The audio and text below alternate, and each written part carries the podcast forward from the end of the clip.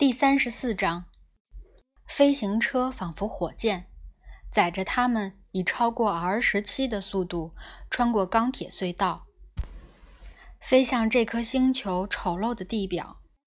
此刻，笼罩地表的是仍旧令人生厌的阴沉晨光，惨淡的灰色光线凝固在地面上。R 是一种飞行衡量标准。其定义是一个合情合理的行驶速度，能确保乘客的身体健康和精神愉快。还有晚点时间保证不超过，比方说五分钟。故此，它显然依照环境而改变，是个近乎于无限可变的变量。这是由于前几个因子不但受绝对速度影响。还受乘客对第三个因子的感知影响。处理这个方程的时候，若是不够平静，其结果将是程度可观的压力、溃疡甚至死亡。R 十七不是一个固定的速度，但显然快得有些过分。飞船以 R 十七甚至更高的速度分开空气。最后，让他们在“黄金之心号”旁边下车。“黄金之心号”孤零零地立在冰原上，活像一根漂白了的骨头。飞行车随即原路返回，大概还有什么非常重要的事情要去办。四个人站在那里，望着“黄金之心号”，它的旁边还有另一艘飞船。这是一艘布拉古隆卡帕井用的飞船，形若鳞镜，貌如鲨鱼，呈石板绿色，印满机身的黑色文字大小虽各不相同，但都非常不友善。这些文字告诉任何有兴趣阅读它的人，这艘飞船来自何处，属于哪个景区，应该把动力源连接到哪儿。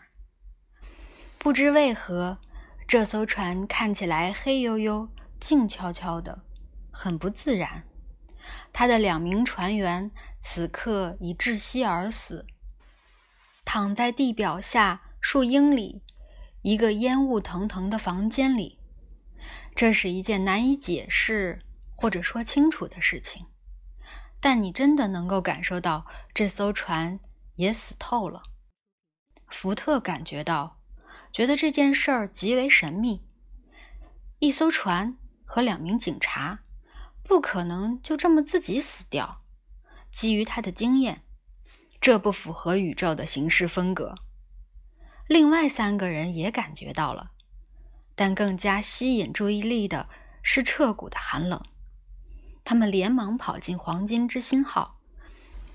缺乏好奇心，这病症的急性发作。使得他们痛苦不已。福特却留下了。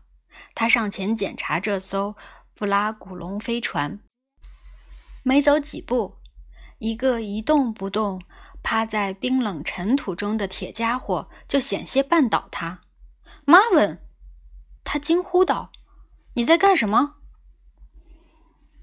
别有你必须注意到我的感觉，我求你了。一个发闷的嗡嗡声说道：“可是金属人儿，你怎么了？”福特说：“非常郁闷。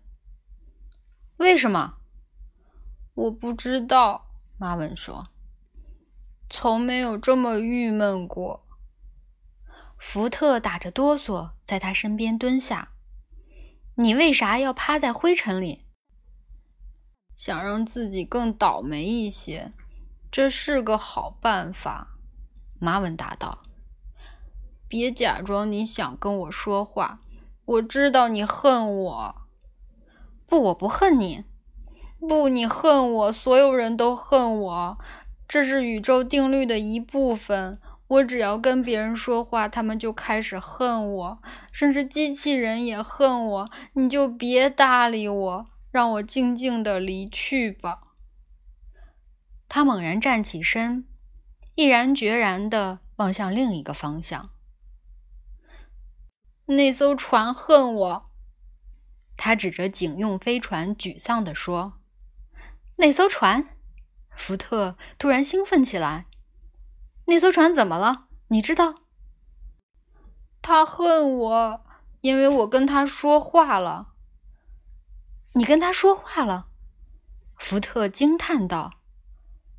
你说你跟他说话是什么意思？很简单，我也很厌倦，又很郁闷。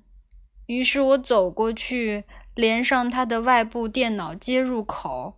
我跟那台电脑谈了很久，向他解释我的宇宙观。马文说：“然后发生了什么？”福特追问道。“他自杀了。”马文说完，怒气冲冲地走向了黄金之心号。